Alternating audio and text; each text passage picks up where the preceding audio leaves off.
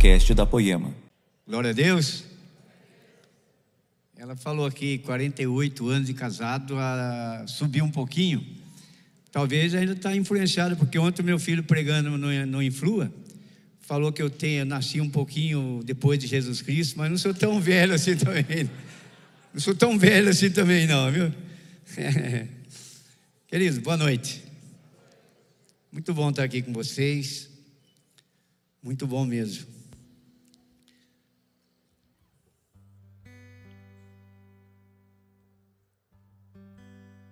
Eu olho para a igreja assim, lotada, quase lotada, né? E eu saí com a minha esposa hoje à tarde para fazer um pouquinho da obra que Deus nos chamou. E a gente andando por um bairro aí, realmente a gente olha aqui, eu acho que vocês deveriam dar um glória a Deus bem alto. Tá devagar ainda. Pode dar, pode soltar o pulmão, hein? Queridos, o quadro que nós vimos no bairro é caótico, é lamentável. A gente olha aqui, querido, no desenrolar dessa pregação de hoje, eu creio que assim como Deus tocou no coração das pessoas de manhã, haverá de tocar também no coração de vocês, porque nós temos uma responsabilidade com relação a esse quadro que eu vi, caótico. Jovens sem perspectiva de vida, sem futuro, os barzinhos, botequinhos lotados. Eu fiquei até com medo, falei, ah, se eu não for assaltado hoje, eu acho que nunca mais ser. Mas não fui, graças a Deus. e só para vocês terem uma noção do que é uma Taubaté, que é uma cidade próspera. Agora vocês imaginam cidade mais, menos realmente próspera que Taubaté, que quadro nós vamos ver? Eu vi só no quadro realmente da falta de perspectiva de um futuro. Mas imagina se nós formos realmente discriminar item por item daquela juventude. Então, é só para vocês terem uma noção do glória que vocês deram aqui, da felicidade e da alegria por vocês estarem aqui hoje, louvando, glorificando a Deus num ambiente de paz, de tranquilidade. E ainda bem, ainda aprovados pela, pela nossa Constituição se Deus quiser vai até até o final dos tempos. Profetiza isso, querido. O pessoal tenta impedir realmente a fala dos profetas, mas a palavra do Senhor diz que as portas do inferno não prevalecerão contra as portas do céu. E eu creio. Amém? A série que nós estamos desenvolvendo, quem pode falar alto aí? Como é que chama? Chamado mais alto. Quer falar mais alto? o chamado mais alto, o alto chamado. E eu achei muito bem como as outras, os outros temas também foram sugestivos. Eu achei também que esse tema é bem sugestivo. Chamado mais alto. Já dá para ter uma noção, não dá? Hein? Já dá para ter uma noção. O chamado mais alto. Quem que executa esse chamado? Quem é? Pode falar alto, não tenha medo, não tenha vergonha do nome dele, não. A igreja toda fala Jesus. Jesus executa esse chamado mais alto. Agora, para que nós possamos chegar realmente a entender plenamente o que quer dizer esse chamado mais alto, eu quero fazer uma pequena introdução a, antes que eu leia algum versículo, algum capítulo. Nós estamos segundo a Bíblia, com um pouco mais de seis mil anos da existência do ser humano na face da terra. Pode a ciência falar o que ela quiser, correto? Pode falar que o homem veio do macaco, pode falar que os nossos ancestrais têm mais de cem mil anos, pode falar o que quiser, mas eu creio que a palavra de Deus está acima de qualquer cientista, acima de qualquer doutorado, Ainda que eu parabenizo, você que se formou e se doutorou, parabéns. Deus que abençoe o seu futuro. Mas acima de tudo, de toda intelectualidade, está a palavra do Senhor. E a Bíblia diz que nós, o homem, desde Adão até aqui, tem um pouco mais de seis mil anos. Seis é o número do homem. Um ano para Deus é como um dia. Então nós estamos no sexto dia. O sétimo está pintando por aí. O sétimo é o tempo de Deus. Isso mostra que o quadro caótico que nós estamos vivendo na atualidade, que não tem muita diferença dos nossos ancestrais, não. Porque pecado sempre foi pecado e sempre vai ser pecado. Desde que Adão realmente pisou na bola lá no jardim do Éden, não executando o seu governo e caindo realmente numa catástrofe, realmente escolhendo a morte em vez de vida. Desde esse tempo o pecado vem sendo pecado. Só que na, devido à proporcionalidade da, da, da execução do pecado. Eu, como já com meus cabelinhos brancos aqui, analisando desde o começo que eu comecei, comecei a me entender por gente, as mudanças que vêm acontecendo na sociedade são caóticas. A perversão que domina o ser humano é caótica. Pessoas que acompanham, porque nós temos que acompanhar. Muitas vezes falam, eu não gosto de assistir tal coisa, eu não gosto de assistir CPI, eu não gosto de falar em política. Política, futebol e religião não se discute. Não, não se discute, querido. Sabe por quê? Porque as pessoas têm horror de ouvir falar de Jesus Cristo. Agora, quando você está cheio da sua, no seu coração, a Bíblia diz que você fala daquilo que o seu coração está cheio. E então as pessoas, para minar a conversa, falam de política, de religião e de futebol não se conversa. Se conversa democraticamente e nós chegamos a um denominador comum. Amém? Nós temos hoje, querido, os altos mandatários do nosso país, deputados, senadores, que se corrompem, Senhor, por causa de dinheiro, não se contém. Já ganha muito, mas não se contém e devido à sua intelectualidade, acham que a voz dos pastores, dos profetas na igreja, são coisas que devem ser desconsideradas. Querido, ai, diz a palavra, de mim se não pregar. As consequências que vierem, não tem problema, o Senhor mesmo nos capacita para enfrentarmos. Homens que atingem a maior intelectualidade, a maior elite realmente, sendo colocados no governo, tem um projeto tão terrível rondando o Congresso Nacional, querido, que simplesmente é a extinção do incesto. Sabe o que quer dizer isso na prática? Tá, vai, teu projeto vai dar direito. Pai pode casar com filha, irmão pode casar com irmã. O homem fica louco. O homem fica, quando ele realmente se afasta de Cristo, ele enlouquece, querido. E aquilo que parece uma coisa que é saudável, porque parte da elite, são coisas que contrapõem o, o estatuto, os mandamentos do nosso Deus. Isso é só começo que eu falo para vocês. Sem falar, sem querer discriminar mais coisas aqui, mas vocês estão vendo realmente a perversão. A ponto que se nós falarmos alguma coisa, cuidado com o que você vai falar na igreja. Senão fulano libertando pode sair, pode não voltar mais. Querido, se você não voltar, o problema é seu. A palavra diz: pregue oportuna e inoportunamente. Se realmente a carapuça serviu, hoje o Senhor vai te dar uma chance para que você realmente entre numa intimidade com Ele. É uma, uma proposta, além de todas que eu ainda vou colocar nessa introdução. O Senhor nos dá mais uma chance, no ano de 2021, de fazermos uma, uma aliança íntima com Ele, participar de mais uma aliança além das sete que ele já realizou na Bíblia: aliança adâmica, aliança abraâmica, aliança mosaica, aliança palesti, palestinense ou palestínica, aliança davídica, até chegarmos na nova e eterna aliança no seu sangue.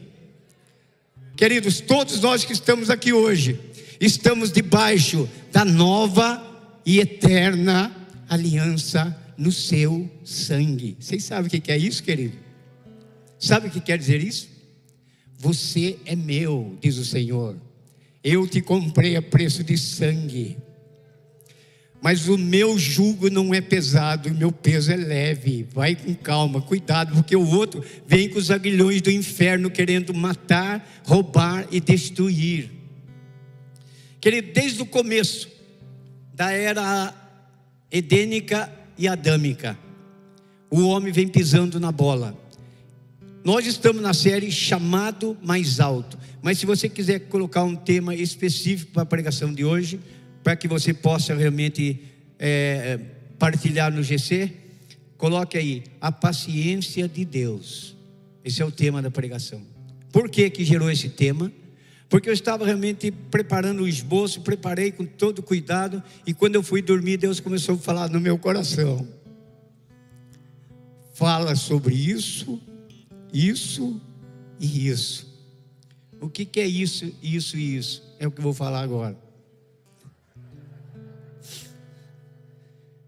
O Senhor mostrou para mim, querido, que desde o começo, desde o pecado de Adão, Ele executa a sua paciência infinita, a sua misericórdia ilimitada em favor do homem. Imagina, querido, Deus ordenando o anjo com a sua espada flamejante, expulsando o casal do jardim do Éden. Ponha-se no lugar de Deus agora comigo. Quando chega no capítulo 1 de Gênesis, quando chega não, começa. No capítulo 1, no versículo 11. Ele começa a discriminar toda a sua criação. E quando chega no final, quando ele fez o homem, ele olhou, contemplou e disse e viu que tudo era bom. Meu Deus. Deus olhando para a sua obra. Você que é um artista, você que é um, uma doméstica, você que é uma professora, você que é um doutor, quando você executa aquilo que lhe é da sua competência e você vê que tem êxito, você não fica feliz? Você fica felicíssimo. Quando eu me entrego totalmente no meu ramo e eu vejo aquilo aparecendo, eu fico feliz. Depois de 56 anos de trabalho, eu ainda fico feliz. Eu devia estar exausto, cansado, já esgotado, mas eu me sinto como se fosse a primeira vez. Agora imagina Deus olhando para a sua criação e dizendo: tudo que eu fiz é bom. E de repente ele põe um anjo para expulsar aquilo que era bom do jardim do Éden. Veja a paciência que Deus está tendo. Logo em seguida ele arma um plano. Um plano de resgate. Um plano de busca. Mas o homem, como se fosse, imagina comigo, a primeira empresa montada no mundo, contava com quatro pessoas. Adão, Eva, Caim e Abel. Um quarteto bonito, não é? Não tinha nem sogra para perturbar. Perdão, querida sogrinha, eu estou falando de brincadeira, porque eu amo as sogras. Porque já, já minha mulher é sogra, eu sou sogro. Eu falo assim por causa da, da, da força de expressão que o pessoal usa por aí. Mas não tinha sogra para dar palpite. Não tinha cunhado. Eu sou de uma família, dizer que a minha mulher tem dez irmãos, mas ela onze. Dez cunhados. Você imagina que paciência que tenho que ter. Mas Deus deu paciência que nós vencemos. Os meus cunhados que morreram, graças a Deus, morreram com amizade comigo. Um queria me matar, ou eu matar ele, não sei qual que era. Mas eu falei, Senhor, eu amo a minha esposa. Eu, eu respeito meu sogro, minha sogra. Agora esse cunhado está querendo estragar tudo. Entra com a tua ação, Senhor, dá um jeito. E antes dele morrer, nós fizemos amizade. E ele ainda retornou a ser nosso cliente. Então Deus opera poderosamente. Quando você tem um coração voltado para contrição, para perdão, Ele age. Agora, então eu imagino, no capítulo 1, versículo 11, Deus está contemplando a criação dele. Mas, devido ao quarteto que ele colocou no jardim do Éden, um quarteto que se era para gerenciar o jardim, dar nome para os animais, dar nome para as árvores, dar nome para as frutas, dar nome para os peixes. Faz tudo isso aí. Deus os capacitou de uma sabedoria que só a dele era maior. E o homem foi, e o que aconteceu na empresa? Por inveja, um irmão matou o irmão.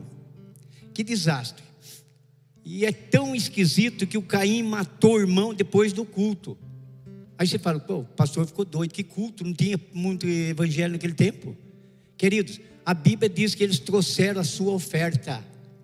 A oferta se faz no culto. Eu acredito que os pais estavam ensinando ele: olha, querido, quando vocês forem orar, quando nós fizermos o nosso culto familiar, vocês tragam a sua oferta para o Senhor. E querido, Caim matou Abel depois do culto. Tem gente que vem no culto e depois quer esganar o vizinho, ou sei lá, ou matar, ou porque tomou a namorada dele, ou o namorado, sei lá, mata esse cara a qualquer hora. Ele não perde por esperar. Querido, esse rancor tem que ser jogado fora em nome do Senhor Jesus Cristo. No capítulo 6, a empresa se dissolveu, eles foram expulsos. Mas a vida continua. E Deus está armando um plano para não acabar com o ser humano. Ele expulsou, mas vai resgatar. Resgatou, mas o homem volta de novo a errar. E quando chega no capítulo 6, depois de todo aquele reencontro realmente da, que estava se formando as famílias, filhos, filhas, filhos, filhos de Caim, com filhos de Sete, que eram a estirpe abençoada de Adão, e realmente nasceu, transformou numa corrupção tremenda de julgo desigual. Julgo desigual, você imagina numa família que estava se iniciando, o julgo desigual já imperava. E hoje nós sabemos, pode julgo desigual caminhar juntos? Por isso, namorado e namorada, quando você for buscar o namorado, peça para o Senhor, querido. Porque está 42 anos casado, não é mole. Se não for o Senhor te orientando, querido, você vai casar e vai falar: Nossa, que gelada que eu entrei. Aí não adianta chorar, querido. Aí ali é onde o filho chora e a mãe não vê. Não adianta gritar, eu quero minha mãe. Eu falava para minha esposa, querida, tá duro para nós dois, mas chega na tua casa e diga que está tudo bem. Chego em casa eu digo que está tudo bem. E assim nós superamos, não pelos nossos méritos, mas pela força do nosso Senhor Jesus Cristo. Amém, querido? No capítulo 6, Deus olha para o homem e fala: Vou exterminar o homem que eu criei todo ser que respira, porque ultrapassou os limites da corrupção. Queridos, imagina. Deus é rico em misericórdia. A palavra de Deus diz: a sua misericórdia dura para sempre. Mas a Bíblia diz que os homens ultrapassaram os limites da corrupção, do pecado, a ponto de Deus que é soberano e faz o que Ele quer. Eu imagino que na cabeça, é imaginação minha agora, viu, que isso não é bíblico. Eu imagino que Deus falou: bom, já que tem uma meia dúzia só por enquanto, vou exterminar, eu começo tudo de novo. Mas vou pôr o homem aqui que seja homem, não seja só macho. Porque macho até cachorro é, querido. Agora, ser homem é difícil. Já abro um parênteses aqui. Tem um amigo meu que ele falava assim: Zé, tô deitando e nadando com as meninadas. Falei, cuidado, que tem uma diferença entre macho e homem. Aí eu fui numa igreja e fiquei na igreja, de repente o líder chamou um casal, vem cá. E o casal chegou lá e fala para o povo, que, que você está fazendo aqui hoje? E o casalzinho, o, o senhorzinho pegou lá o microfone e falou, boa noite gente, boa noite. Sabe o que, que eu estou fazendo aqui? Eu estou comemorando 50 anos de casado. Querido, já chorei, mas sorri também. Já passei dificuldades em doença, grana. Mas eu sou homem, porque ter duas, três, quatro mulheres, isso é ser macho. Agora, ser homem é aguentar uma mulher até o final da vida. Amém, querido?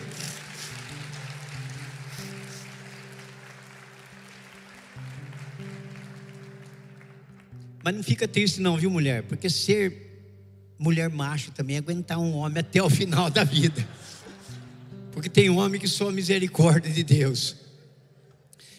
Queridos, mas Deus olha para a terra e ele vê graça em Noé.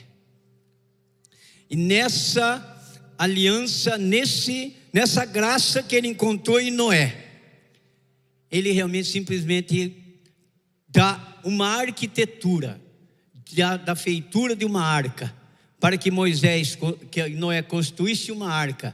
Foram 120 anos de construção de uma arca. Nesses 120 anos de construção, ele teve 120 anos de oportunidade de chamar o povo ao arrependimento e à conversão. Agora eu imagino que naquele tempo o homem ouvia a voz de Deus que tocava no seu coração e Deus falava com ele, porque o Espírito Santo não habitava na pessoa, ele estava sobre as pessoas. O Espírito de Deus pairava sobre as pessoas. Quanto mais nós agora, querido, temos que Deus olhar para a terra e se agradar de nós. Mas não porque nós somos justos, mas porque nós cremos naquele que é justo. Deus, quando olha para a terra, querido, Ele não vê homem, não vê mulher, não vê ninguém. Nós não temos condições de encarar a santidade de Deus. Mas quando você se entrega ao Senhor Jesus Cristo, Ele diz: Todos que me aceitarem como Senhor e Salvador das suas vidas, eu lhe dou o direito de chamar Deus de Pai. Muitos dizem, eu também sou filho de Deus. Não é filho de Deus. Enquanto você não aceitar Jesus Cristo, você é criatura de Deus. Como um cachorro é a criatura de Deus. Mas o processo que veio nos trazendo desde a aliança Noé, de Noé com Deus, vem nos aperfeiçoando. Vem Abraão, Noé, dos seus três filhos, não teve realmente um exemplo de primeira para o seu filho. E Cã pisou na bola, coitado. Viu seu pai peladão lá, saiu correndo chamar os outros dois irmãos para ver o pai pelado. E os dois irmãos, numa atitude, numa postura de filho que honra o pai, pegaram a capa e vieram de costas, de costas, e cobriram a nudez do pai. Cã foi amaldiçoado pelo próprio pai em ter servo dos outros dois irmãos. Essa história passa. Você vê que, mas é, Deus se agradou de Noé. E na feitura da arca, com toda a evangelização, mas a coisa não batia. Como é que esse homem pode estar falando verdade? Como é, da onde ele está tirando essas ideias? fazendo uma arca para salvar um povo num lugar que nem chover, chove. Até a feitura da arca não se chovia. E é pela fé que você caminha, o justo caminha pela fé, querido. Você pode estar aqui na igreja hoje, eu nem perguntei, sabe? Eu não sou contra quem pergunta aqui, você está feliz? Eu não sou contra. Pode perguntar. Mas eu não gosto muito de perguntar, não, sabe, querido? Porque eu acho que tem muita gente que entra na igreja infeliz. Tem gente que dá até um veredicto para Deus: eu vou lá mais uma vez, Senhor, se o Senhor não fizer na minha vida, eu não volto mais. Como se Deus fosse o nosso chapa, como se Deus fosse o nosso servo. Mas se for o caso, porque, querido, eu já ouvi isso com meus ouvidos. Olha, irmão Zé, eu vou fazer esse retiro, mas se Deus não agir na minha vida, eu não quero mais saber dele. Queridos, o que acontece? O pessoal não acreditou na mensagem de Noé. Quem entrou na arca? Noé, sua esposa, seus filhos e suas noras. Oito pessoas entraram. A partir daí, nós podemos, pudemos, a partir daí, estarmos aqui hoje. Porque o Senhor saiu, tirou a Bíblia, está escrito, você pode ler lá em, em, em Gênesis 6, está escrito, e Deus se arrependeu de ter criado o homem. Esse termo arrependeu, querido, é um termo aportuguesado, porque Deus não se arrepende. Ele muda o que ele quiser, porque ele é Senhor. Então ele mudou. E nessa mudança, aconteceu que por causa dos oito que se salvaram, ela proliferou. E hoje eu posso estar aqui. Você pode estar aqui. Por quê? Porque Deus é paciente, é misericordioso e sempre acredita. Aí vem Abraão.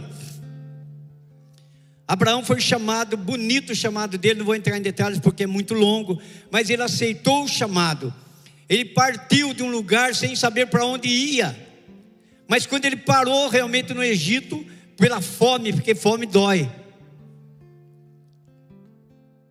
E quando realmente ele entrou no Egito, a Bíblia diz que Sara era uma mulher formosa. Ele tinha 75 e Sara tinha 60. Com 60, querida, ela era formosa, você imagina. E diz que Faraó cresceu os olhos em cima dela. E diz: Quem é esta mulher? E ele, de medo de morrer, entregou a ficha. É minha irmã. o homem chamou a mulher para o seu harém. E o que aconteceu? Deus falou: Não toque nessa mulher, porque tenho compromisso com ela. Acorda, mulherada.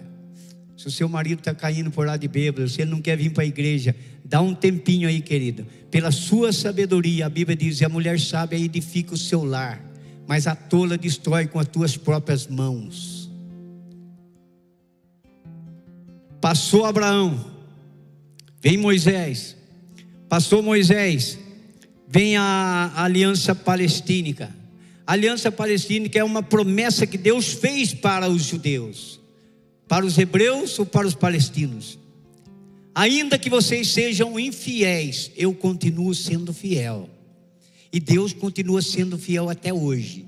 Ainda que todos os judeus foram dispersos pelo mundo por não crerem na palavra, por não crerem que Jesus Cristo veio como o Verbo encarnado se fez carne e habitou entre nós. O judeu não acredita nisso até hoje, mas a palavra diz que eles vão ser re, restaurados de novo, e já estão restaurados como nação, e um povo realmente que vai sobrar, vai reconhecer o senhorio de Jesus Cristo. Isso quer dizer que, na, no último, na última série, nós tivemos a oportunidade de falar isso a figueira não dava frutos e foi amaldiçoada, mas a figueira simboliza Israel, querido. E a Israel já foi realmente reconstruída. Israel existe como nação. Você pode ver que Israel é um pingo de um i em volta de todas as nações poderosas, mas ninguém consegue acabar com Israel, porque é a menina dos olhos de Deus. Isso é fantástico, querido. Pode ver, eu vi um testemunho aí, mas eu não vi a notícia. Alguém falou um dia, dando um testemunho, essa pessoa é idônea, e eu acredito, que de 25 mísseis que foram lançados contra Israel, pelo clamor, pelo clamor, pela oração lá e pelo compromisso que Deus tem com Israel, os 25 mísseis caíram no mar e não atingiram Israel. Esse é o nosso Deus. Agora, por que, que eu estou falando das alianças? Porque nós estamos chegando. Um projeto foi arquitetado no céu. O Senhor olhou para a terra, nós estávamos entregues a Satanás e condenados ao inferno. Mas aquele amor que começou lá no jardim do Éden, que Deus descia todas as tardes para conversar amigavelmente com aquele casal, não morreu no coração de Deus. Querido, Deus não desiste de você. Você pode até estar meio esgotado, meio desgastado na fé, mas fica sabendo, eu trago essa palavra de consolo para você hoje. Deus não desiste de você. Você foi criado para a glória do Senhor. Jesus Pai, Filho, Espírito Santo. Arquitetando um projeto mais uma vez, depois de seis tentativas, tentando para que um homem se, se apresentasse como verdadeiro justo e topasse a parada, para remir os nossos pecados, para restituir o nosso direito de entrar no Santo dos Santos. Deus não encontrou nenhum homem. E Jesus disse com certeza: quando alguém gritou no céu, nas legiões angelicais, mas quem irá por eles? Quem irá por nós? O próprio Deus se levanta e diz: Eu irei por vocês. E o plano foi arquitetado Jesus diz a Bíblia que ele já sabia que ele era o cordeiro realmente imaculado que seria executado desde antes da fundação do mundo. Chegou-se então a sétima aliança, a aliança feita no seu sangue, a eterna aliança no sangue de Jesus Cristo. E é por isso que nós estamos aqui, querido porque o amor de Deus extrapolou, tentou de todas as maneiras, e atingiu o nível indescritível da cruz de Cristo. A cruz que nós olhamos e entendemos como bendita, mas da cruz maldita, porque há tempo dizia: Maldito aquele que morre pregado na cruz. E Jesus se faz maldito para que hoje eu estivesse aqui. Para que hoje você estivesse aqui. E às vezes eu vou fazer a mesma observação que eu fiz de manhã. Nós tivemos um culto aqui quarta-feira. Foi um culto abençoado, comandado pelo pelo pessoal, e, e a pregação foi feita pelo pastor Samuel, marido da pastora Fabíola. Foi um culto abençoado? Foi. Eu estava aqui. Mas foi um culto voltado para que todos que realmente que viessem crescem que você tem acesso ao milagre. Vai receber o milagre. Não, eu não tenho nada contra isso. Eu tenho tudo a favor do milagre.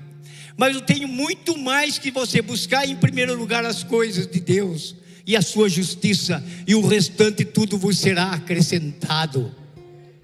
Porque Jesus não precisa fazer mais milagre nenhum.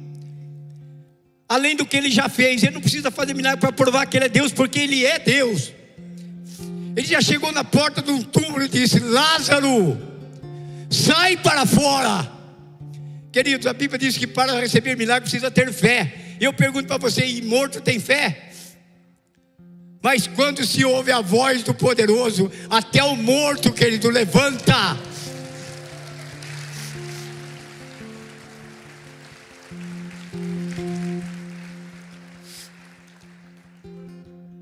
Glória a Deus. Esse desfecho já nos dá uma segurança e confiança para que eu não me deixe levar. Hoje eu acho que eu não vou no, no, no, quase falei clube. Hoje eu não vou na igreja. igreja não é clube. O clube você fala, eu vou a hora que eu quiser. Hoje não estou afim. Ah, hoje fulano está lá, não vou com a cara dele. Lá é clube, aqui não, querido. Você pode não ir com a cara do teu irmão, querido, mas vai acostumando agora, porque no céu, querido, você vai viver como irmão. E você vai deparar com ele. Se ele tiver no patamar seu, né? Se o seu patamar for de ouro, você vai ficar junto com quem está de ouro. Mas se for de prata, é um pouco mais para baixo. Se for de pedra preciosa, agora se for de madeira fina, então mais para baixo um pouquinho. Então aproveita, querido, viver a confraternização entre irmãos, suportando-vos uns aos outros no amor de Cristo. Amém? Então eu fico apaixonado por essa nova e eterna aliança no seu sangue. Eu acho que o sofrimento de Jesus na cruz foi terrível fisicamente. Mas o mais terrível foi ter feito tudo o que ele fez e não ser compreendido. É horrível quando você quer ajudar alguém, quer fazer algo que realmente você sabe que você pode, você sabe que ele precisa, mas ele não entende e se, e se recebeu, não reconhece, querido.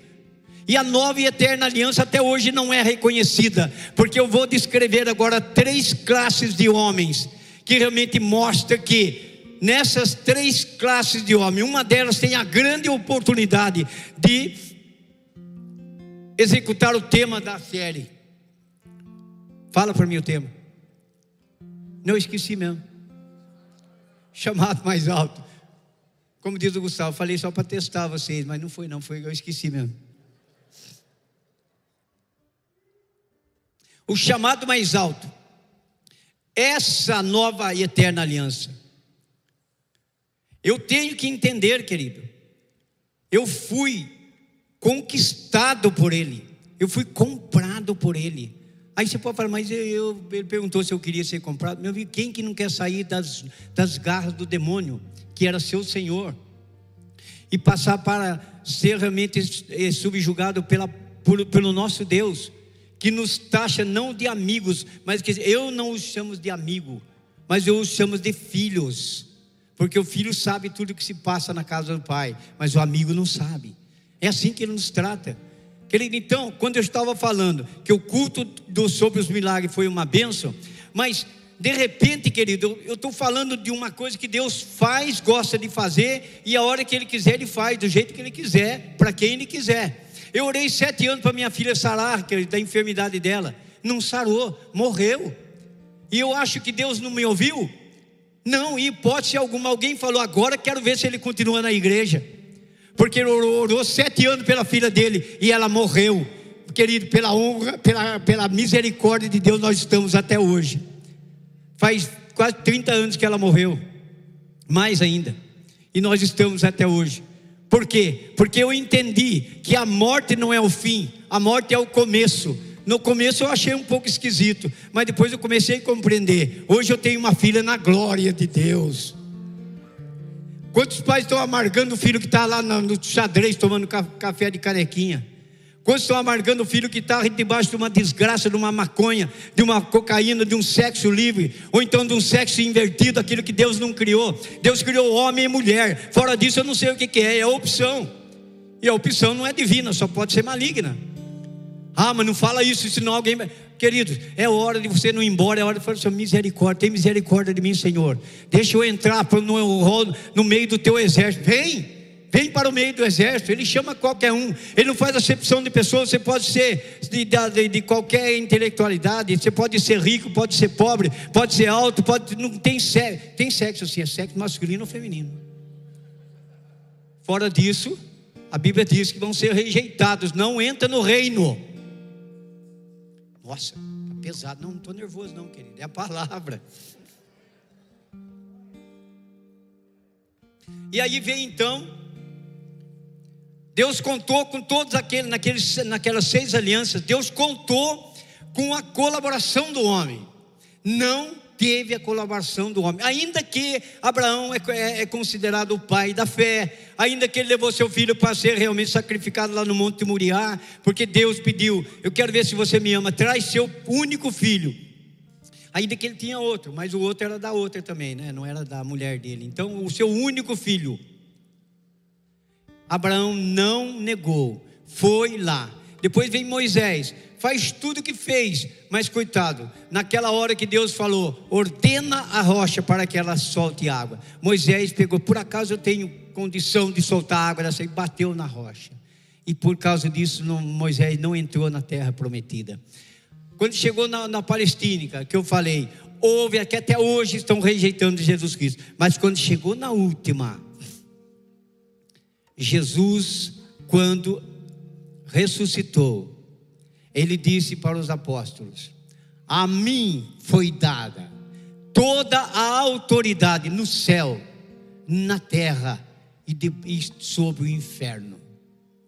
Ide por todo mundo, pregai o meu evangelho e façam discípulos para mim, batizando-os em nome do Pai, do Filho e do Espírito Santo você não vai sair por aí correndo, pegando gente e batizando. A igreja é um corpo. A igreja tem uma hierarquia. A hierarquia tem que ser respeitada. Mas vocês todos foram convidados a ir e pregai o meu evangelho. Se a pessoa realmente recebeu, aceitou Jesus, quer ser batizada, apresente ele para os líderes da igreja. E os líderes da igreja vão, como corpo de Cristo, de acordo com a ordem que foi executada aqui, consagrada cada um, vão ser batizados em nome do Pai, do Filho e do Espírito Santo. Isso, Jesus dizendo que toda a autoridade me foi conferida no céu, na terra e sobre os infernos. Ele diz: Ide e pregai o meu evangelho. E daí então, querido, a gente olha tão terrível sacrifício na cruz executado. E quando Jesus dá aquele grito dele, telestai, tudo está pago. Você está absolvido. Você não deve mais nada. Mas daí eu não estou falando que uma vez salvo, salvo para sempre. Não. Tem uma condicional para nós, querido. Nós temos que manter uma intimidade com o Senhor, porque o céu se abriu, o véu do tempo se rasgou de cima a baixo, e aquilo que era impossível de nós entrarmos em oração com o Pai, hoje o Senhor rasgou o véu de cima a baixo, e eu posso entrar no santo e dizer: Abba, Pai. entra na minha vida. Uma vez eu tinha um pecado estava impregnado em mim, e eu gostava do marvado. Eu falei, mas não é possível. E eu já estava, eu não estava na igreja evangélica ainda, mas eu já estava começando a entender a eficácia da cruz na vida do ser humano. Eu dobrei o meu joelho e falei: Jesus, que. Falei um palavrão lá que, referindo a mim, mas eu vou falar porcaria, tá? Que porcaria que eu sou. Mas eu falei outra coisa: que eu não consigo me livrar desse pecado. Entra na minha vida, Jesus. Me liberta, por favor. Desde esse dia, querido, eu estou liberto desse pecado. E assim você pode fazer com todos os seus pecados. Porque ai se Deus tomasse uma decisão como os homens tomam. Querido, eu já te dei uma chance, já te dei a segunda e te dei a terceira, agora se vira. Mas o nosso Deus não é assim. Quanto, quantas vezes nós quisermos fazer uma aliança com Ele, Ele está disposto a começar tudo de novo. Essa nova aliança, filho, com essa autoridade que o Senhor nos outorgou, com esse envio que Ele determinou, ide por todo mundo. Eu vou descrever para vocês agora três classes de homens que infelizmente surgiu três. Deveria ser só uma. Porque se a cruz e a morte do Senhor foi de tanta eficácia na vida do ser humano, era para que nenhum subestimasse. Nenhum homem, nenhuma mulher deveria subestimar o sacrifício da cruz. Porque é só por isso que eu posso estar andando. É só por isso que eu posso estar respirando. Eu tenho futuro, você tem futuro. A nossa pátria, querido, não é aqui. E quando Paulo realmente pega uma carona e depois de Jesus é um dos grandes pregadores, ele nos taxa como embaixadores de Cristo. Vocês sabem o que é o embaixador? Embaixador é o maior representante da sua nação na outra nação. O embaixador brasileiro que está nos Estados Unidos, ele representa o Brasil lá como o homem mais importante nas causas brasileiras. E eu quero dizer que quando Paulo disse que você é o embaixador de Cristo, ele está dizendo: você não pertence a essa terra, a sua pátria é no céu, e aqui você é embaixador. Então você, querido, você mulher, você é importantíssimo para ser divulgador da palavra do Senhor.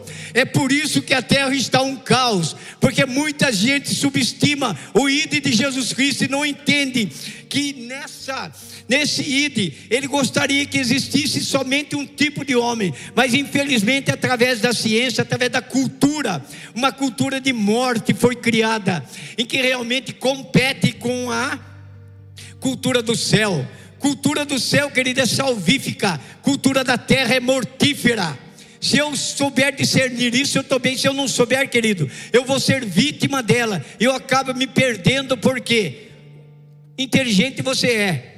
Não vai dizer na hora lá do juízo final, Senhor, mas o que acontece? O Senhor é Deus de amor, está me mandando para o inferno? Não, querido. Você é muito sábio para olhar para a terra, para olhar para o céu à tarde e ver que o sol está meio avermelhado e diz: amanhã vai chover. Você sabe discernir entre a chuva e o tempo bom e não sabe discernir entre o certo e o errado?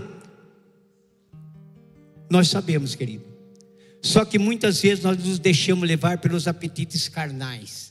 E o primeiro homem que eu quero apresentar para vocês não é o carnal, é o natural. O homem natural.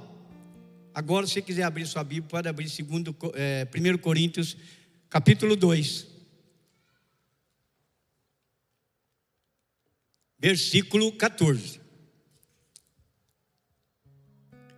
O homem natural não aceita as coisas do Espírito de Deus e não pode entendê-las, por quê? Ela se discerne espiritualmente. Não queira, querido, confrontar um homem natural. O homem natural é pior do que cachorro, é pior do que animal irracional. Mas não é por maldade dele. Nós não estamos aqui condenando e nem discriminando o homem. O que está escrito aqui. Ele é, ele torna-se irracional. Por quê? Porque o animal ele tem o seu instinto de animal. Um, um, um animal macho, quando sente que a fêmea está no cio, eles vão procriar, porque o instinto de, que Deus fez é esse. Mas o homem não tem instinto, querido, o homem tem racionalidade. E muitas vezes o homem não sabe ter um comportamento com a única ovelha que Deus deu para ele, uma ovelha perfumada, uma ovelha cheirosa, e em vez dele cultivar cada vez mais a sua ovelha, para que realmente fique sempre preservada, e ainda que a idade vai chegando, mas as pessoas vão olhando e falam: não, mas você está com uma idade avançada, mas você está bem. Sabe por quê, querido? Porque você soube trabalhar na cultura do céu, preservando tanto fisicamente, ainda que vai se desgastar e fisicamente e espiritualmente. Mas o homem natural não sabe, querido. Ele acha que pode largar a ovelhinha dele lá, que está toda preparadinha, esperando ele lá em casa, para pegar a ovelha do vizinho. Ele gosta mais da ovelha do vizinho do que a ovelha dele, querido. E isso vai ter um preço muito alto, querido, se não houver arrependimento. O homem pensa que Deus está brincando de ser Deus. Deus não está brincando, Deus é amor. Mas a Bíblia diz que sem fé não pode, nós não podemos entrar, não podemos agradar a Deus, querido. E sem fé você não pode realmente de jeito nenhum se abster de certas coisas, você não consegue, porque sem Jesus Cristo nós não somos nada. Sem Jesus, sem Jesus, Cristo você não consegue nada. Você pode falar bonitinho, você pode ter um, uma aparência bonitinha, você pode ser higienizado. Tudo isso que ele vai feder no cemitério, vai acabar, vai virar pó. Mas a, a, alma e o espírito que é você que habita nesse corpo, isso daí não. Deixa o seu corpo lá que um dia Deus vai restaurá-lo, a Bíblia diz como corpos gloriosos. Sabe esses pés de galinha que você tem? Sabe esse cabelo branco que você tem? A Bíblia diz que você vai restaurar do corpo glorioso ao soar da trombeta e a voz do arcanjo, o cemitério vai se abrir e os que morreram em Cristo vão saltar de alegria para encontrar com o nosso Deus dos ares. É para isso que a gente vem na igreja. É por isso que eu digo a diferença de estar buscando o interesse financeiro. Ah, eu vou dizimar, eu vou ofertar, porque diz que a gente dizimando, Deus vai dar dez vezes mais. Querido, às vezes as pessoas estão tá dizimando, estão tá ofertando, e o ímpio está muito mais rico do que ele. Porque se você for analisar um Jesus Cristo pelas possibilidades e pelos patrimônios que tem aqui, nós somos os mais malditos dos homens não é pelos valores financeiros e intelectuais que se analisa em Jesus Cristo, mas é pelo caráter divino que Ele coloca dentro de cada um, é a ação do Espírito Santo em cada um. Aí você deixa de ser natural, aí você começa a entender as coisas do céu. Quando Nicodemos chegou a conversar com Jesus, e ele confabulando com Jesus, ele começou a elogiar Jesus, pensando que Jesus ia na dele, no 7.1. Deus não vai no 7-1 de cada um, não, querido. E ele, como um doutor da lei, nossa, o senhor é craque para falar, hein? Ninguém pode fazer as coisas que o senhor faz se não for ungido do céu. Falei, Nicodemos, vamos fazer um negócio? Se você não nascer da água e do espírito, você não tem parte comigo, cara. Querido, vir na igreja é uma coisa maravilhosa. Mas sentir a presença de Deus de uma maneira especial é muito mais maravilhoso. Sabe por quê? Ele vai te ensinar como é que você vai proceder dentro da sua casa, quando você for pego em flagrante alguém chegando. Não tendo atitudes incoerentes àquela que você tem aqui. Aqui nós louvamos, aqui nós pulamos, aqui nós adoramos. Mas quando chega em casa, um comportamento de certos maridos com a esposa dá vontade até de chorar. E se nós não autopoliciarmos, nós vamos ser vítima disso também.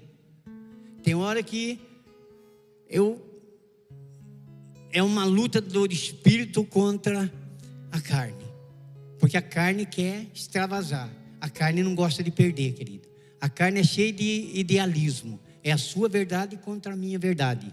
Qual homem que numa discussão quer perder? Ninguém. Mas a palavra de Deus me ensina diferente. É perdendo que se ganha. É morrendo que se vive. E é duro morrer. É duro perder. Mas é aí que você vai ser provado no ouro, na prata e na pedra preciosa. Jesus foi provado na cruz. Foi provado um teste mais terrível de todos os testes. Mas na hora da provação, é como ouro. E por causa da provação dele, nasceu a igreja. Ele religou o homem a Deus de novo, ao céu de novo. E por isso nós podemos estar aqui nessa noite de gala. Eu acho que é uma noite de gala. Acho não, eu tenho certeza. Mas o homem natural, querido,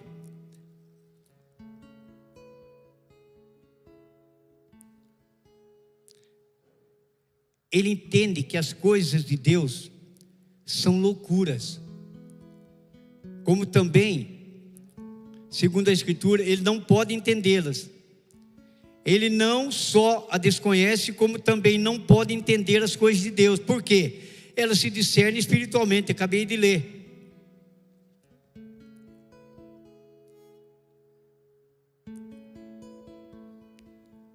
Esse mal tinha muito na igreja de Corinto, por, por isso que Paulo acaba escrevendo essa carta em 1 Coríntios. Lá tinha realmente muito homem natural. Agora você imagina o início da igreja, a igreja primitiva, que vai confrontar uma religião realmente que estava enradicada já no coração das pessoas. Você viu que a diferença que tem agora entre, entre os cristãos de hoje, os mártires que tinham na, nos primeiros séculos, e agora também tem mártires. Mas o número daquele, daquela época era muito maior do que agora. Por quê? Por causa do pseudo-evangelismo, pseudo-evangélico. Esses dias, eu, esses dias não, algum tempo atrás, eu estava assistindo uma reportagem, duas artistas conversando na televisão. E as duas, claro que uma perguntou para a outra: E você, como é que vai? Ah, estou muito bem. Oh, que bom, estou vendo, você está linda. E como é que vai a vida romântica? Ah, agora eu vou para o meu sexto casamento, né? Porque Deus me fez casamenteira, graças a Deus, e eu estou fazendo isso com maestria. Falei, Jesus amado, a mulher é casamenteira. Sexto casamento, ainda fala graças a Deus. E diz que é evangélica, isso é o pior. A mulher é evangélica, a outra também é. A outra é evangélica, mas quando cruzou a perna lá, falar para você, parecia até a lua, parecia até o sol. Evangélica. Evangélico tem postura, querido. Evangélico tem jeito de Cristo no andar, no falar, no vestir. Aqui não é igreja de usos e costumes, querido. A mulher pode se apresentar bonita, bem arrumada, mas tem postura de mulher. Homem tem jeito não é porque a mulher está toda boa que você vai crescer os olhos, querido. Sabe por quê? Isso é crente carnal. O crente natural é isso que eu falei para você. Não conhece, não discerne tudo para ele. É pior que um cachorro. Agora, o crente carnal, misericórdia. Esse aí é de lascar. A segunda grande divisão da humanidade inclui o homem carnal. O homem natural é aquele que completamente, é completamente alienado de Deus. Enquanto o homem carnal é o cristão controlado pela carne. Sabe o cristão controlado pela carne? Ele gosta do louvor. Ele até já aceitou Jesus. Batizou. Está no GC. Uns lá no GC só para comer, que é aquela hora de confraternização. Outro vai no GC, pô, vem comigo, você vai ver. Tem uma gata lá que eu vou falar para você, rapaz. Né? Depois, do, depois do, do GC, a gente vamos ver se nós batemos um lero-lero lá. Vem cá que eu também quero. Querido, esse tipo de crente está falando cristão, não está falando o, o, homem natural. Primeiro era homem natural, agora é o crente carnal. É aquele crente que gosta de tudo aqui, mas a hora que ele sai ali, ele não pode ver um rabinho de saia. Tem mulher, tem namorada, mas cresce os olhos que parece um tarado. Esse é o crente carnal. Paulo começou a exortar os crentes carnais lá de, de Corinto, porque tinha muita inveja, muito orgulho, muita confusão. As pessoas chegavam, estava tendo os pregadores sendo realmente divulgados lá no início da igreja. Então tinha um pregador que era Apolo tinha outro que era Paulo, tinha outro que era Pedro. Aí então surgiam as dissensões. Quem vai pregar hoje? Apolo ou Paulo? Hoje é Paulo. Opa, então eu vou. Ah, não, hoje é Apolo. Ih, estou fora. Quem vai pregar hoje? Ah, hoje é o Leandro. Opa, hoje eu vou. Mas quem vai pregar? O Zé Barreto. Ei, deixa para lá. Eu, eu, sou mais fã do Leandro. Leandro é mais jovem, fala mais, fala o meu português. Querido, não se preocupe com o nosso português. O português não é nosso, o português vem do céu. Deus coloca aqui para nós falar com vocês. E hoje eu tenho certeza, ah, nesse desafio, Deus vai transformar vidas aqui, eu tenho certeza absoluta. Mas não um desafio forçado, um desafio que você vai se alegrar e dizer: Senhor, eis-me aqui, faça-se em mim segundo a tua palavra. Prepara aí, querido, que eu já estou profetizando no final do culto. O crente carnal, querido, está dizendo, aonde que ele fala aqui? Deixa eu ver se eu acho.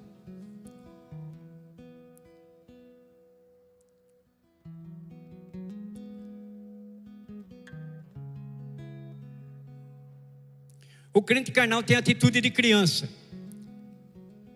Já viu como é que é criança não? Claro, né? Criança chora. Criança faz birra.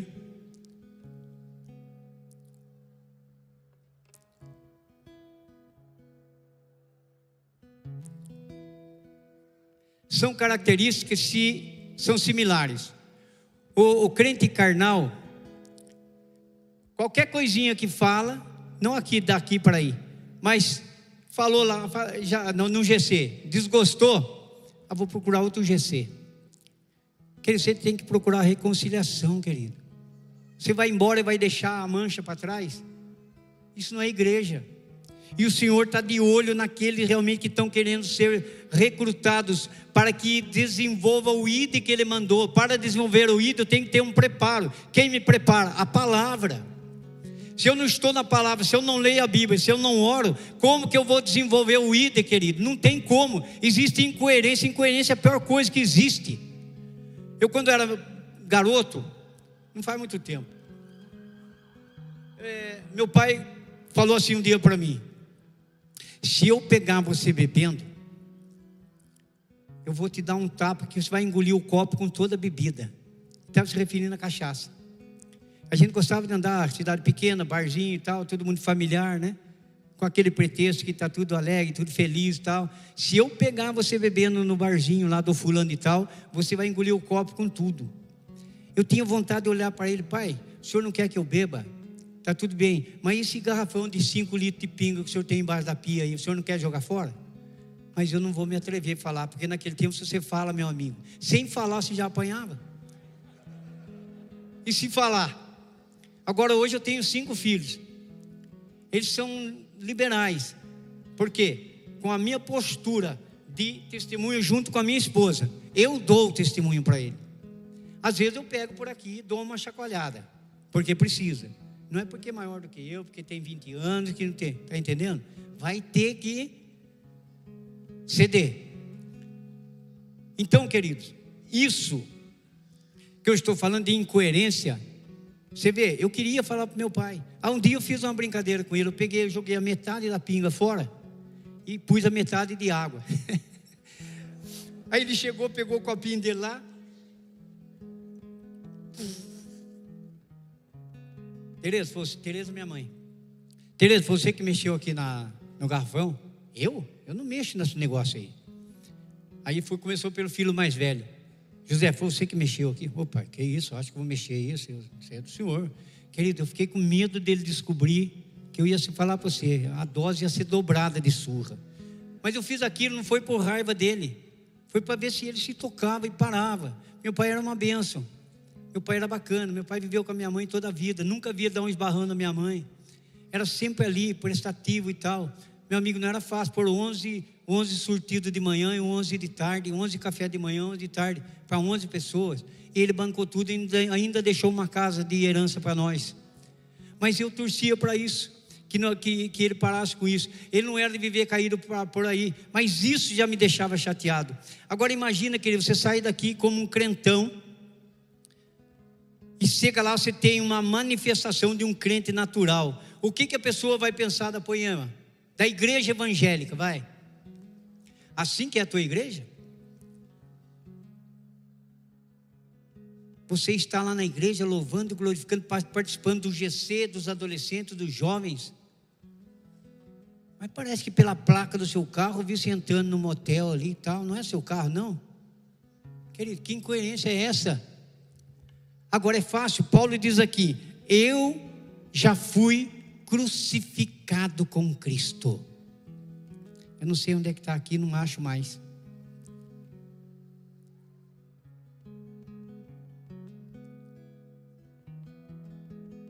Mas não tem importância, mas está escrito. Eu já fui crucificado com Cristo. Uma vez que você o reconhece como Senhor, uma vez que você o aceita e tem uma intimidade e ora, querido, você tem que imaginar, porque ser crucificado com Cristo é já estar vendo um futuro de ressurreição junto com Ele. Porque a Bíblia diz que o mesmo que o ressuscitou dos mortos, é o que vai ressuscitar você também. Então, quando se fala numa igreja sobre prosperidade, é lindo. Quando se fala sobre milagres, também é lindo. Mas fica tranquilo, querido, porque quando o Senhor tocar no coração deste ou daquele líder, ele vai orar para você, o milagre vai acontecer. Nós já oramos, já oramos para pessoas que foram curadas de câncer. Uma vez eu estava pregando, estou falando isso para a honra e glória do Senhor. Eu estava pregando, Deus falava para mim: chama as mulheres que querem engravidar e são casadas na igreja. Eu falei assim, mas estou pregando chama as mulheres que querem engravidar e são casadas na igreja. Senhor, mas eu estou pregando. Na terceira vez eu não resmunguei. Quantas mulheres estão aqui na igreja que querem engravidar e são casadas e não conseguem? Três mulheres vieram para que nós orássemos. Quando passou um mês, duas mulheres estavam lá na porta do meu salão, mostrando o exame positivo, estavam grávidas. A terceira não engravidou até hoje. Ela pergunta para mim: por que, que eu não engravidei? Falei, quando eu chegar no céu, eu vou perguntar para Deus: por que, que não engravidou? Lá ele vai dar a resposta para nós. Não sei. Então é isso, querido. Mas agora eu digo: o milagre acontece. Você chega num velório e tem a ousadia e a coragem de pôr a mão sobre o morto. Porque Deus está falando: toca nele que eu vou ressuscitar ele. E você toca e ele ressuscita. O que vai acontecer? Todo mundo vai ficar. Algum é capaz de sair até correndo do velório de medo. Mas alguns vão glorificar a Deus pela ressurreição dele. Mas o que vai acontecer depois? Ele vai morrer de novo. Certo? Agora, se você vem para a igreja e é um crente carnal, não dá testemunho lá, querido, naquela hora que o Senhor for fazer uma entrevista com você, ele não vai poder falar: Vinde benditos do meu Pai, porque eu te mandei evangelizar, você foi. Eu estive preso, você me visitou. Eu estava nu e você me vestiste. Eu estava com fome e você me alimentou. E você vai responder feito um. Mas quando que o senhor passou na minha casa que eu não vi? Falei, quando aquele velhinho passou na tua casa e pediu alguma coisa. Você, em vez de alimentá-lo, você analisou primeiro. Queridos, tem pessoas que antes de você falar de Jesus para ele, você precisa falar com o estômago dele primeiro. O estômago dele está no fundo. Você vai falar de Jesus para um cara que está morrendo de fome, ele vai mandar você para a China. Mas se você o alimenta e trata com carinho, agora você precisa ver se não tem sem vergonhice no meio. Às vezes ele gosta do negócio e fica seu freguês. E não quer mais trabalhar. Ah, não, pode ficar sossegado. A igreja garante nós com a cesta básica. Tenha discernimento. Agora, o homem espiritual, tudo de discerne e de ninguém é discernido. Agora, vem para encerrar a nossa fala o homem espiritual. Esse é o chamado mais alto para essa noite de hoje. Todos, todos, indiscriminadamente, os homens na face da terra, deveriam participar desse grupo, do homem espiritual. Mas infelizmente subestimam a morte de Cristo. Não levam a sério tem pessoas que até hoje nem acreditam que Jesus pisou nessa terra. Pode ser, porque Deus tem uma visão futurística e nós temos uma visão até hoje. Nem amanhã você não sabe o que vai acontecer. Mas o homem espiritual, Paulo fala da terceira grande divisão da humanidade. Ele apresenta aqui uma ilustração do homem espiritual. Porém, o homem espiritual, diz Paulo, julga todas as coisas, mas ele mesmo não é julgado por ninguém. Pois quem conheceu a mente do Senhor que o possa instruir, nós, nós, porém, temos a mente de Cristo.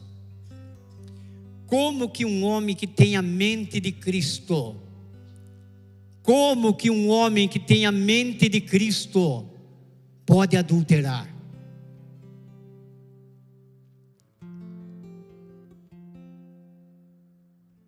Como que um homem que tem a mente de Cristo pode ignorar um irmão que nasceu do mesmo ventre que ele? Eu não posso entender. Eu sou de uma família de dez irmãos. Que veio de, um, de uma dos antepassados, de tios todos que não falavam um com o outro. Eu, como menino, achava aquilo uma maior estupidez da vida. Meus tios passavam na porta da casa do meu pai e não entrava. Meu Deus do céu, que essa maldição não caia sobre nenhum dos irmãos que está aqui dentro da igreja. Se você tem um irmão que você não fala com ele, querido, peça para o Senhor que propicie o um momento exato, do jeito certo, para que você possa abraçá-lo para que você possa amá-lo. E eu conto uma historinha para vocês, para vocês, para gravar na sua cabeça. O irmão chegou e falou para o outro: Mano, você podia me financiar no banco? E o irmão era, era, era prepara, é, professor de educação física e lutador. Ele falou: Olha aqui, cara, eu sei da sua fama. Hein? Se você aprontar comigo, você sabe que só um. Eu destronco você e financiou o irmão dele no banco. O irmão dele não pagou nenhuma parcela. O professor de educação física ficou maluco. Ele andou caçando o irmão dele, nem se caça um cachorro caça um animal selvagem. Só que nesse intervalo, esse professor ouviu a voz do Senhor, a palavra de Deus, e se converteu. Porque a palavra de Deus cura, liberta e salva. E ele queria procurar o irmão dele para pedir perdão e se abraçar, mas o irmão dele corria do mesmo jeito, porque ele não tinha chance de falar. Belo dia eles se cruzaram num shopping, frente a frente. E o irmão dele olhou para ele, caiu de joelhos, o devedor, e disse: Por favor, não me mate. Ele disse: Levanta eu vou levantar, mas por favor, não me mate. Levanta porque eu quero dar, te dar um abraço. Por que você está agindo assim comigo? Porque eu olho nos seus olhos e vejo os olhos do nosso Pai. Eu olho na sua boca e vejo a boca da nossa mãe. Eu olho no seu jeito, eu vejo o jeito dos dois, tanto do pai como da mãe. Eu não posso viver desse jeito comigo. Mas e a conta do banco? Pode deixar que eu pago. Queridos, isso é evangelho. Evangelho é para doer. Não é para você vir na igreja e sair eufórico. Eu vou na igreja porque dessa vez minha vida vai melhorar. Eu vou na igreja porque assim vai melhorar, claro que vai. Mas não venha impor condições sobre o Senhor, por favor. Confia nele que se ele cuida de um passarinho, não vai cuidar de você, querido. Será que a demonstração da cruz não é suficiente para eu entender que o amor de Cristo extrapolou todo o amor? O amor dele é ágape, é incondicional. Quando eu mereci o inferno, ele me deu o céu. Quando eu merecia ser chicoteado, ele foi chicoteado. Quando eu merecia uma coroa de espinho, ele recebeu. Isso é evangelho.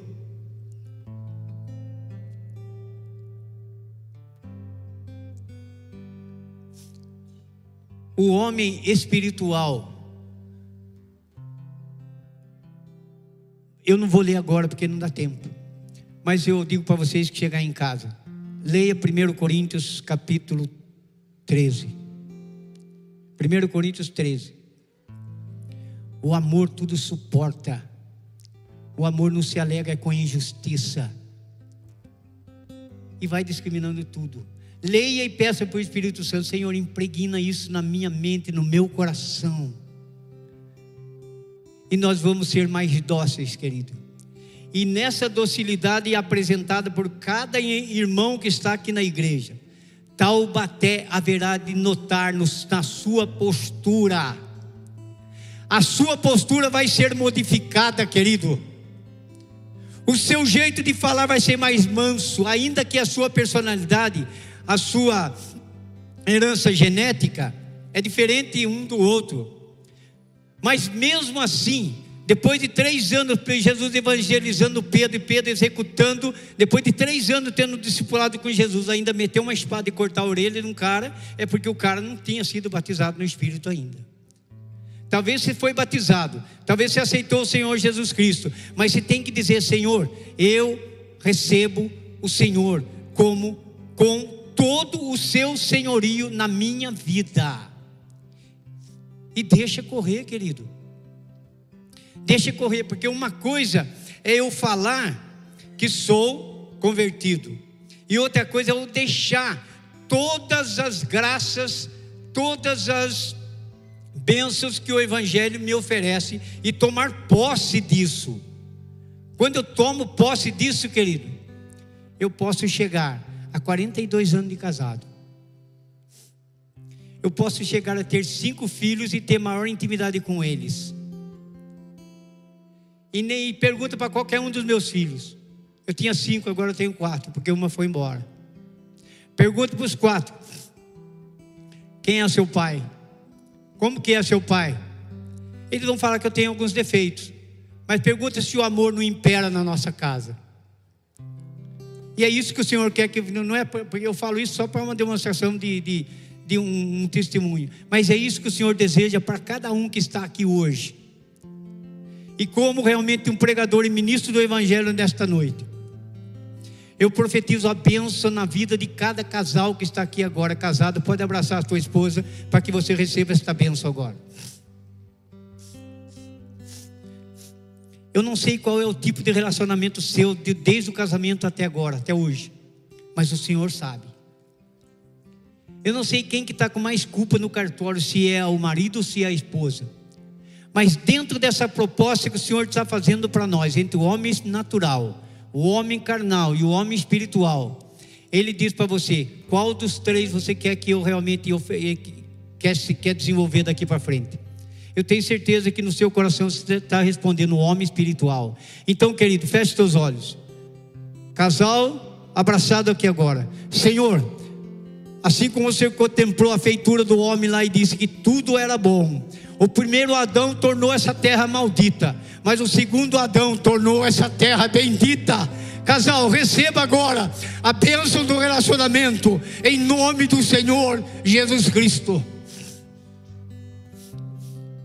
Você que está com seu filho do lado, tem algum pai do lado do filho aí? Erga a mão, onde tem pai que está do lado do filho.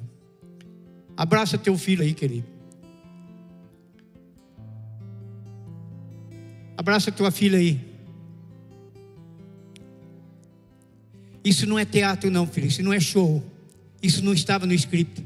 O Senhor está falando isso agora, que Ele quer participar da tua vida. Ele quer que haja um renovo agora entre pai e filho, entre filho e pai. Filho, escuta o que eu vou falar para você agora. O único mandamento com promessa é esse: honra o teu pai e a tua mãe, para que os teus dias possam ser felizes e aumentados sobre a face da terra. Querido, a minha vida é cheia de felicidade e de alegria, a despeito de todas as dificuldades que nós passamos, mas todo dia é dia de alegria e de paz, porque nós tivemos uma aliança maravilhosa com os nossos pais. Receba agora, filho, receba agora, pai e mãe as bênçãos do céu e que o Senhor realmente renove esse relacionamento hoje, em nome do Senhor Jesus Cristo. Você que é solteiro, está sem um namorado, está tudo erga a mão, quero ver. Pode ficar erguido, quero ver. Põe a mão no seu coração, querido. Você que está solteiro, eu vou pedir ao Senhor que realmente escute a tua oração. Arruma uma mulher para você e arruma um homem para você nesta noite. Mas quando eu falo nesta noite, querido, não fica eufórico, porque o tempo de Deus é diferente do nosso. Um dia para o Senhor é como um ano. Pode ser que seja daqui um ano. Mas foi, pô, aquele profeta lá falou, mas é meio farso. Querido, não. Respeita o tempo de Deus. Não é Cronos, é Kairos.